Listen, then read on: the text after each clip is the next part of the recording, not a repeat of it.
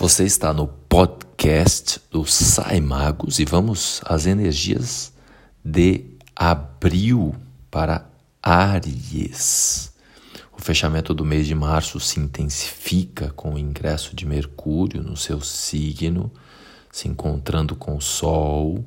Logo no começo do mês, Mercúrio casime, ou seja, casados os dois, com grande possibilidade de abertura no seu campo de percepção mental, que fica mais ágil, mais rápido, mais ansioso também. Cuidado para não responder as coisas sem pensar. No dia 2, né, à noite, é esse encontro.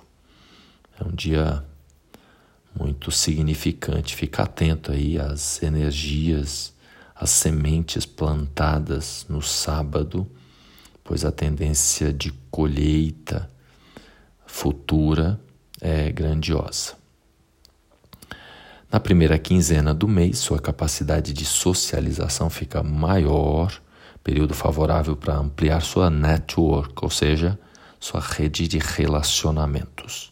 Pode pintar muitos amigos novos e aí se permita pertencer a novas tribos e também Tome consciência da sua responsabilidade em impactar a coletividade com a sua presença.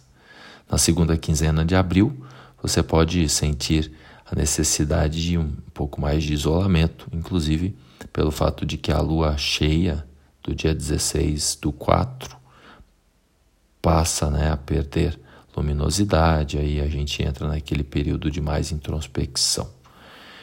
E aí é um período importante para ter mais equilíbrio psíquico, emocional. Acesse aí as minhas redes sociais, compartilhe esse episódio com seus conhecidos amigos de áreas e lembre-se sempre de olhar o seu ascendente. Inclusive, é recomendável que você veja primeiro o horóscopo do seu ascendente, qualquer horóscopo. Depois você vê o seu signo solar.